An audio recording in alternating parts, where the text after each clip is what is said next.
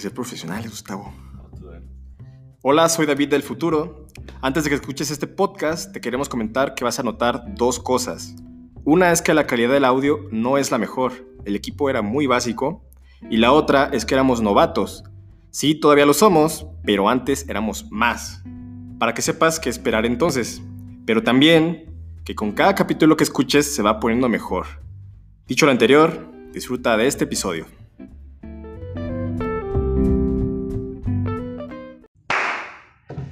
Hola a todos, esto es Ocupo Ciudad, un lugar donde hablamos de arquitectura y cosas que pasan en la ciudad. Yo soy David y el día de hoy no me está acompañando Gustavo, hoy está de vacaciones, pero hoy vamos a tener un invitado especial aquí en este programa de hoy. Se trata de Pablo Landa, quien nos acompaña desde Monterrey. Él es antropólogo, pero tiene la particularidad de que está bastante interesado en los temas de la arquitectura. Hola Pablo, ¿cómo estás? ¿Qué tal David? ¿Cómo estás? Gracias por la invitación. Muy, muy bien, muy bien. Y este, quizá podrán decir por qué viene un chavo de Monterrey, ya que lo hemos invitado. Pues bueno, vamos a platicar sobre precisamente el motivo que lo trajo aquí a Guadalajara en este fin de semana pasado de, de agosto. Entonces, tú viniste, Pablo, a un taller, a dar un taller. Se llamaba Nuevo Norte. Ya más o menos hablamos un poquito de ese taller con Lorena, que nos decía que era sobre eh, un poco como sensibilización y acciones hacia el problema de la, o más bien la situación, más que problema, de la migración en la particularidad de Guadalajara. ¿Cómo se vivió este taller? Pues estuvimos trabajando un grupo de, personas de distintas eh, formaciones, distintos eh, enfoques profesionales eh, en un albergue aquí en Guadalajara que se llama FM4, donde pasan muchas personas que, transitan por, la ciudad en su camino a otros destinos o algunos que, se quedan aquí como refugiados. que cada vez más vemos el fenómeno de, sobre todo de personas centroamericanas que buscan estar en México como refugiados por la persecución que eh, sufren sus países de origen. Entonces lo que hacemos nosotros es acercarnos a espacios así eh, y hablar con, los migrantes para, para, tratar de empezar a entender la migración desde su punto de vista. Porque estamos acostumbrados a verla desde el punto de vista de la prensa o lo que dicen los políticos o lo que nos imaginamos de, cuando, cuando vemos a un migrante en la calle. Aquí la idea es romper con todas estas eh, representaciones y llegar eh, directo con los migrantes, hablar con ellos, entender quiénes son, qué hacen aquí, qué buscan em, y, sobre todo empezar a construir una idea conjunta de la migración que lo reconoce a ellos como los principales expertos sobre este fenómeno. O sea, es decir, eh, yo puedo saber algunas historias, puedo saber sobre las leyes, puedo saber sobre, sobre muchas cosas, pero, pero son los propios migrantes los que a partir de la experiencia de migrar, eh, a partir de, experimentar en sus, propios cuerpos eh, este, este, traslado en el espacio, este, este separación de su lugar de origen, pues son los que realmente saben cómo es este fenómeno, por qué ocurre eh, y, pues cuáles son...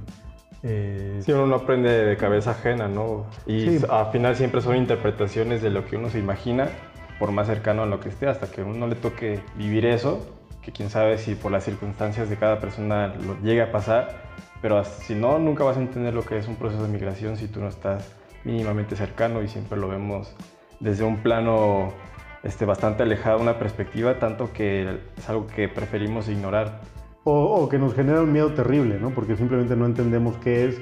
Vemos a una persona que es de otro país, eh, eh, que está en nuestra ciudad y asumimos 20 mil cosas. ¿no? Y, muchas veces esas cosas son muy destructivas de, de, ellos y de nosotros mismos, ¿no? porque, porque nos, nos, nos cercan, nos, nos, separan de los demás y de la posibilidad de, de trabajar juntos para, pues, para hacer una sociedad más justa en realidad. Porque ese niño, este, esas comportamientos como a, la defensiva de ahí viene una persona extraña, o sea, es, inherente ese comportamiento xenófobo de las personas como de autoprotección o no, a qué se deberá? No, y no es la norma en México tampoco. O sea, en México eh, todos tenemos parientes migrantes, ¿no? Todos, todos entendemos, o muchos, muchos hemos migrado y hemos vivido sobre todo en Estados Unidos, ¿no? Y sabemos por qué, o sea, entendemos de cierta manera por qué, por qué la gente hace eso eh, y, qué implica en términos de, dejar todo atrás y, empezar en otro lado, ¿no? Entonces, por lo general, eh, México ha, ha, sido un país muy, muy receptivo de los migrantes y que los apoya, ¿no? Y tenemos historias bastante, eh, ya con bastante, bastante tiempo, como el caso de las patronas, ¿no? Que es este, este, este grupo de señoras en Veracruz que ven a los migrantes en los trenes y dicen, o sea, yo simpatizo con ellos, les voy a, les voy a dar comida. Y es un, gesto súper bonito que tienen comida y se las avientan y están como creando este vínculo con gente que nunca van a volver a ver, ¿no? Y que, con la que nunca van a tener una relación personal. Pero bueno, ese, ese, ese es los mejores eh, aspectos que tiene la recepción de los migrantes en México. El tema es que cada vez más empieza a haber eh, otra versión que es este, pues muy xenófoba. Y bueno, esa, esas actitudes que significan un estímulo de, subirles un poco el ánimo a estas personas en tránsito se ve mermada contra quizás algunos pocos, pero que tengan más fuerza o más impacto ese, mensaje o ese sentimiento como de odio que, reciben al llegar ciertas ciudades o ciertas poblaciones, ¿no? Y tenemos que estar muy pendientes de, eso, eh, pero el tema es que la única manera en la que vamos a construir algo mejor es a partir de algo que ya está bien. Entonces, entendiendo las experiencias positivas que tenemos en nuestro país, podemos tener más experiencias positivas. O sea, un poco la lógica del taller es, en vez de decir, es que en México todo está mal y que somos racistas y somos tal y tal, es ver qué cosas sí se están haciendo bien, quiénes son la, gente que está eh, construyendo otras formas de solidaridad y está, y está mm, eh, haciendo lo mejor que, somos capaces de hacer ante este fenómeno de la migración y, trabajar con ellos y construir más, que es un poco el caso de FM4 en Guadalajara, que es una organización que surgió de, un grupo de estudiantes que vieron que empezaban a llegar muchos migrantes a la ciudad y dijeron, bueno, ¿cómo vamos a hacer? ¿Qué tipo de, ciudad vamos a hacer para con ellos?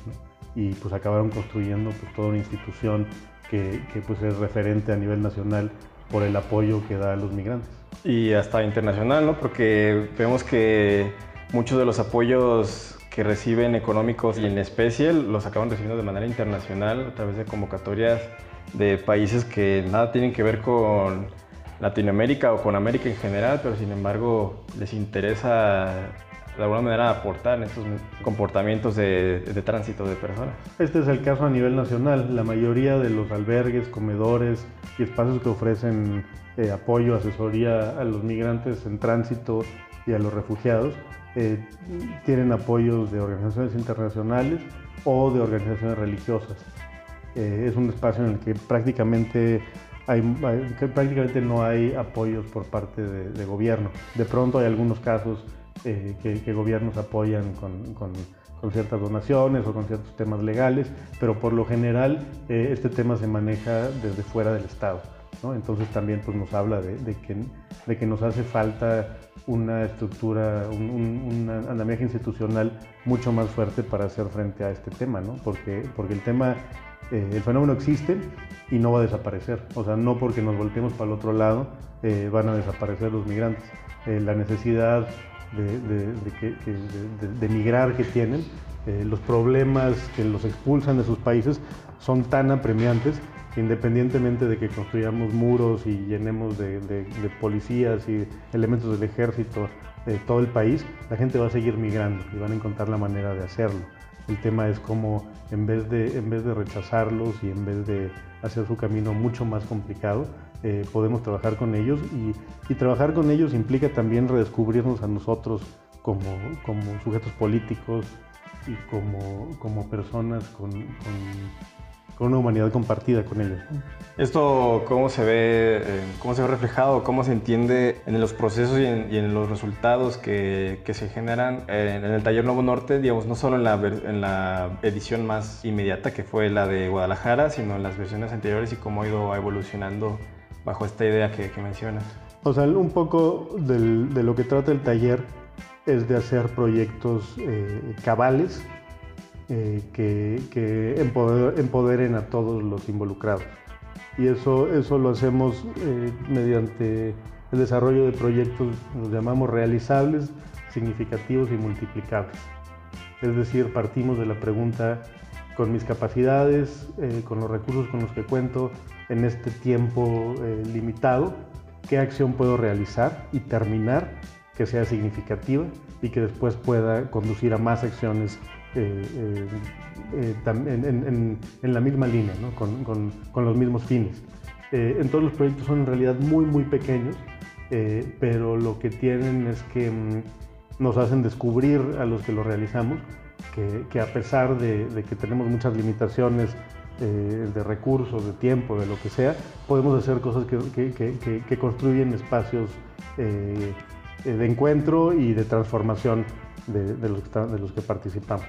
Entonces, bueno, esto suena muy, muy, muy abstracto, pero te puedo contar, o sea, desde cosas muy prácticas que trabajamos en FM4, de, arreglar la mesa del futbolito y, poner plantas, hasta cuestiones un poco más, este, pues más abstractas que tienen que ver con, con intervenciones, em, o sea, concentrarse a comer juntos, por ejemplo. O sea, con, cocinar juntos y compartir los alimentos en la mesa eh, eh, y, a partir de eso construir un espacio de, igualdad.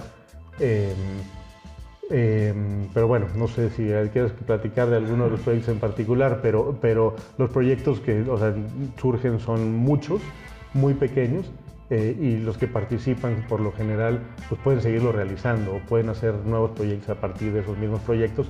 Y entonces ya no son eh, ya, o sea, ya, ya, no es responsable, o sea, descubrimos que no es solo prerrogativa de las autoridades realizar acciones constructivas para, para, para, generar transformaciones sociales. Sí, es que si somos ciudadanos, pues nada, no debemos ser partícipes de, de esa comunidad, ¿no? Entonces, el tomar responsabilidad de las, de las cosas que funcionan y de las cosas que somos omisos, pues debe, debe significar algo que podamos intervenir en, en la ciudad. Y hasta, y hasta hay un paso más allá, de pronto no, como ciudadanos, porque estamos eh, interactuando, eh, trabajando con gente que no son ciudadanos, eh, que tampoco son nuestros connacionales, ni tampoco, o sea, el, espacio en el que nos encontramos es en la humanidad común y nada más. todo lo demás está ya, ya, extra. Y, el tema es que, que, que, no necesitamos que sean ciudadanos para, para poder trabajar juntos y para poder tener además una incidencia política juntos. Quizás un taller de una semana dos o unos días este, sea difícil como decir que hay un cambio radical en la manera de pensar de alguien, pero ¿qué, creen que aportan a estas personas? o sea, yo creo que un, más que el taller, o sea, más que lo que nosotros platiquemos, el, estar en, el, el, platicar con, con, los migrantes y estar en los espacios que habitan, te transforma. O sea, ahí no se, no se tiene que hacer mucho. Eh, es simplemente propiciar que, pueda ocurrir ese diálogo eh, horizontal entre migrantes y no migrantes. Eh, y los, los, que participan en el taller, bueno, de hecho los que organizan en el taller aquí, son gente que ha participado ya en dos o tres ediciones. Entonces yo inicié el proceso aquí en Guadalajara en diálogo con Lorena Darquea, que ella había oído del taller que hicimos en Tijuana, y después pues, se fueron sumando más y más personas y ahora los que eh, organizaron esta edición del taller, pues son gente que ha participado en las ediciones anteriores. Entonces se activan procesos que, permiten eh, multiplicar el propio taller. Este, ahora estaba también entre las, este, coordinadoras Emily Malancón y estaba varios más, ¿no? que eran eh, gente que se ha ido sumando al proceso porque les interesa cómo, cómo o sea, porque, porque, porque llama, o sea, realmente es, es muy, muy empoderador y lo acabas, lo, terminas el taller y dices, Ay, yo quiero seguir en esto, ¿no? O sea, me doy cuenta que sí logré algo significativo en este espacio de cuatro días. Y esos objetivos significativos que dices, hay ciertos, digamos, arquitectos involucrados en, la organización y de repente se inscriben también jóvenes arquitectos, ¿no? Y, de alguna manera se mencionaba de que nos enseñan o, nosotros mismos nos enseñamos a, a siempre buscar un, algo que genere un impacto importante de manera radical este, de la nada. Entonces siempre se piensa como que es un, un acto o un objeto monumental que sea visible y que se sienta el cambio de un momento a otro, pero a veces lo que nos hace falta entender es que eh, cambios o acciones muy pequeñas, pero como, como los objetivos que marca el taller, que sean repetitivos, eh, puedan significar esos cambios a largo y medio plazo que puedan trascender más y más allá de un objeto que sea visible y que al rato pueda ser ignorado, ¿no? De un momento a otro.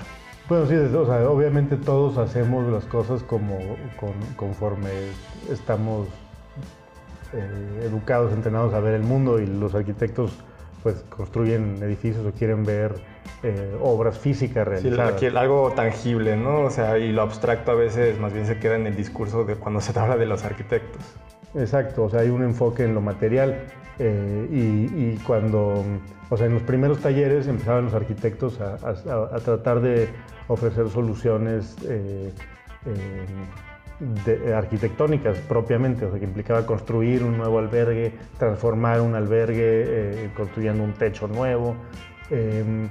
Y, de pronto, pues eso son ideas súper valiosas, eh, súper necesarias, pero difícilmente las vamos a llevar a cabo.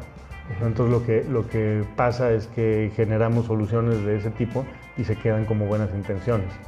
Y, es más bien saber manejarlo con los recursos que ya tienes, que no necesariamente es dinero, sino también qué cosas cuenta, en este caso, la, el albergue FM4 o puede ser otro, este, que con lo que ya tiene, este, pues por realizar algo, ¿no? Y, cómo también involucrar eh, en esos procesos a los migrantes, que aunque siempre están en cambio, quienes se entiendan y, a los que vayan llegando sepan que eso hubo migrantes en el proceso de realización de, del albergue, puede que también para ellos sea algo significativo.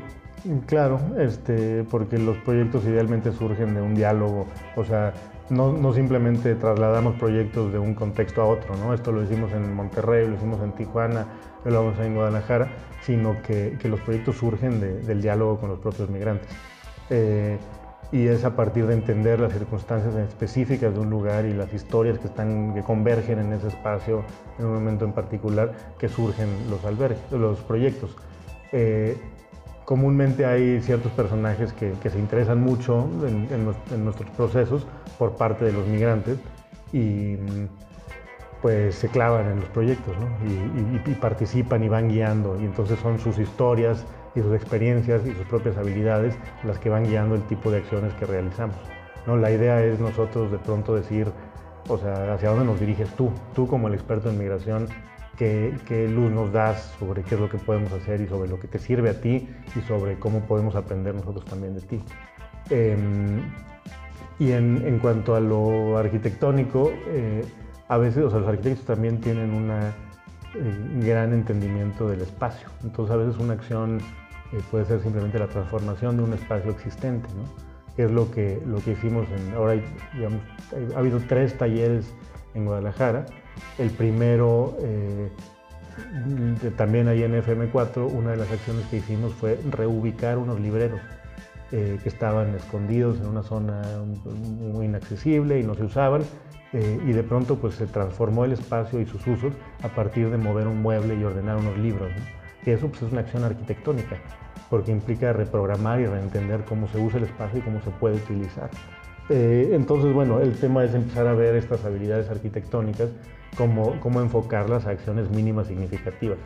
O sea, cosas muy, muy sencillas que pueden tener un, un, gran impacto y que se pueden realizar en el lapso de un taller. ¿Habrá nuevo norte en los próximos años? Esperemos que sí.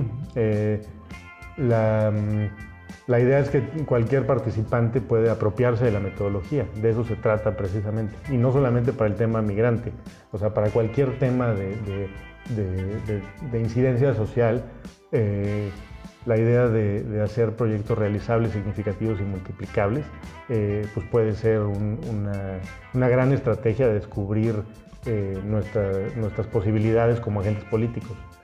Eso podría significar que, suponiendo que de un momento a otro se solucionara, por así decirlo, el problema de la migración y a lo mejor llega un meteorito y mata a Trump y, cambia un presidente o un presidente muy buena onda y dice, ¿saben qué? Pues vénganse todos.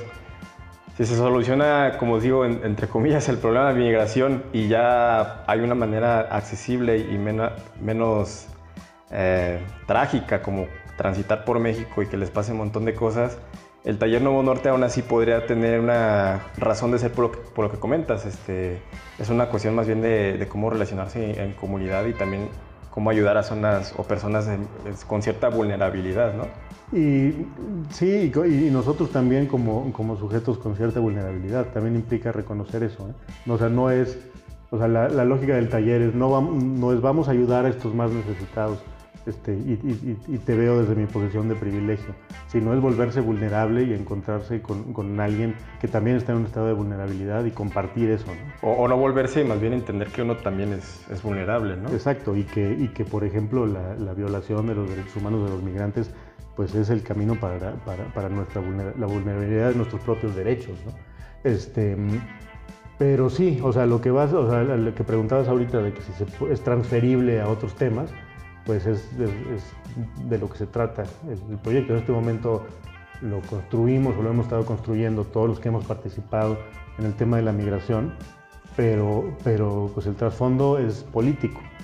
Eh, y esa palabra la he dicho 20 mil veces y habría que tratar de, tratar de, llegarle a qué significa, ¿no?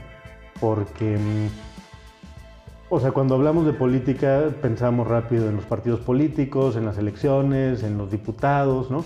Y eso, eso es un poco una trampa. ¿no? O sea, la, manera en la, que, en la que entendemos, entiendo la política y hemos tratado de construir desde Nuevo Norte el entendimiento de la política es sobre las maneras en que se distribuye y ejerce el poder. O sea, quién tiene derecho a ejercer el poder eh, y, y en qué circunstancias lo puede hacer. Entonces, si podemos pensar que, participar en la política implica ir a votar, este, quejarte de que el gobernador hizo no sé qué, escribir hacer una manifestación, pero de pronto todo eso está referido a, una estructura institucional de la política. Sí, una sistematización. Y no necesariamente a nuestro posible papel como agentes que inciden en el ejercicio del poder. ¿No? O sea, que... Mm, sí, tener la seguridad y, la opción de manifestar ese poder cuando queramos, cuando algo dentro de la comunidad no es satisfactorio, ¿no? Es decir, tomo, tomo, o sea, descubro que dentro de mi contexto inmediato, a partir de mis relaciones personales, mis capacidades, mis conocimientos, puedo hacer algo que transforma la manera en la que nos relacionamos unos con otros o en la que nos entendemos con relación a los migrantes, o, pero puede haber muchos otros temas, los indígenas, las mujeres, este, los deportados que llegan a, México, eh, las personas en situación de calle, o sea, cómo, cómo, cómo a partir de estos diálogos eh, con ellos podemos descubrir qué acciones podemos realizar eh, que tengan una incidencia en cómo nos relacionamos y cómo nos vemos unos a otros. Y, y eso, eso mm, implica política, o sea, eso es un entendimiento de la política desde lo local y desde las relaciones que podemos establecer de manera inmediata unos con otros. Em, uno de los temas grandes en México creo es que falta este espacio eh, em, intermedio de articulación de intereses eh, que no estén alineados a los partidos políticos o a las instituciones de gobierno y que puedan estar defendiendo cierta causa, trabajando a favor de, algo, eh, a, favor de la transformación de su colonia, la, eh, la utilización del espacio de cierta manera, eh, y que tengan cierta autonomía y, y, no estén tomados por estos poderes institucionales. La idea es empezar a partir de, de, de, de diálogo, relaciones unos con otros y ayudados por estos proyectos, por ese tipo de acciones que se manifiestan en estos proyectos realizables, significativos y multiplicables, a construir otras formas de relacionar. Muy bien, cambiando ligeramente de tema, tú como antropólogo este, también tienes otro interés este, dentro de la arquitectura, que es sobre otro tema quizás de vulnerabilidad, sobre la arquitectura vernacular, pero tú en tu caso vas a ser de Monterrey, del noreste de México, ¿no? Este, ¿Por qué te llama la atención hacer como un registro, un entendimiento de esta arquitectura vernacular? Este, quizá podríamos llamarle patrimonial de, nuestro país. a que todavía en nuestros días se conserva y que muchas veces es algo que no, no se entiende más que a veces como una cuestión como de moda de ciertos sectores. El, o sea, uno de los temas de, de, interés eh, de, la arquitectura, bueno, lo llamamos popular en este proyecto, que podríamos discutir por qué, pero de la arquitectura popular del, del noreste eh, y del norte del país en general, es que está poco documentada. O sea, si tomas los grandes libros de, la historia de la arquitectura vernácula, de la vivienda campesina eh, de México, por, lo general el norte está desdibujado. ¿no? Y lo que empezamos a descubrir es que había muchísimas cosas de interés de las cuales prácticamente no sabemos nada. Entonces el proyecto empezó como un proceso de investigación de acercarse a estas comunidades y simplemente descubrir qué hay. Y son zonas que están muy, poca, muy poco pobladas, muy poco densas eh, y muchas de ellas poco comunicadas. Entonces mucha de la arquitectura de hace 100 años se mantiene eh, en, muy buen estado, que de pronto en comunidades más al sur del país o al centro del país hay, tanta comunicación y tanta, transformación del paisaje que esta arquitectura está un poco, más perdida. Eh, entonces, bueno, hemos, hemos empezado a, documentar y a descubrir, eh, bueno, a descubrir, no, pero a, reconocer y a documentar esto con la idea de construir un archivo eh, que, que, va a estar en la Fototeca Nuevo León, que después puedan consultar investigadores. ¿no? Lo que queremos construir es un punto de partida eh, que diga esto es lo que existe, estos son algunos de los temas interesantes. tratar de como entrar a tiempo antes de que esas cosas que están en riesgo de desaparecer puedan ser todas reconocidas tampoco, en el futuro. Tampoco es que estén en riesgo de desaparecer, em, pero sí que podemos, que hay muchos aprendizajes para, para, para cómo entendemos la región, para cómo, cómo construimos, cómo se hace la arquitectura. Em, sigue bastante vigente. En ¿eh? los modos de construir encontramos comunidades que pues, siguen construidas íntegramente con piedra y lo siguen haciendo. Es algo que todavía se sigue como un conocimiento esparciendo de generaciones o, la comunidad entre sí, o a veces no hay de que ya se murió el abuelito y el abuelito a lo mejor no. En algunos casos, en algunos casos se pierde, eh, pero luego encontramos también que no es, o sea, la arquitectura vernácula no es simplemente un vestigio del pasado, también es un, proceso en el presente. Eh, ¿Qué tanto permite como la actualización? Pues, o sea, por ejemplo, o sea, hay, ejemplos súper claros, eh, por ejemplo, en la región carbonífera de Coahuila, donde se, saca muchísimo carbón de, minas y después se quema y, se mantiene, eh, o sea, se quema para, como parte del proceso para que después se pueda usar y quedan muchas cenizas. Y esas cenizas las, las mezclan con cal desde hace como 40, 50 años para hacer una cosa que llaman bloques de calceniza. Entonces de pronto llegas a comunidades que están construidas eh, íntegramente en bloques de calceniza, que pues es una técnica vernácula, pero que no es ancestral ni, o está ligada a los procesos de producción industrial y tiene 40 años de existir. O es algo que no sé, en algún momento a alguien se le ocurrió experimentar y se dio que sea algo, algo decente y algo bueno, útil para construir y ya de ahí se empezó a utilizar. Probablemente vinculado con, con, con los productores de Adobe, por ejemplo, ¿no? O sea, sí tiene una historia y una, una, una trayectoria eh, con más profundidad, pero pues es un producto nuevo, eh, una innovación tecnológica eh, de hace 40 años que, que constituye las formas actuales de la arquitectura vernácula de esa zona. Entonces, no es tanto que, estemos buscando este elemento ancestral de la arquitectura, sino que estamos buscando las formas locales de... ¿Cómo se fue diversificando o, simplemente entenderlos como cosas que pasaron? No, pues entender, entender cómo han ocurrido y qué podemos aprender de ellos y además qué nos dicen sobre la historia y, la cultura de estas localidades.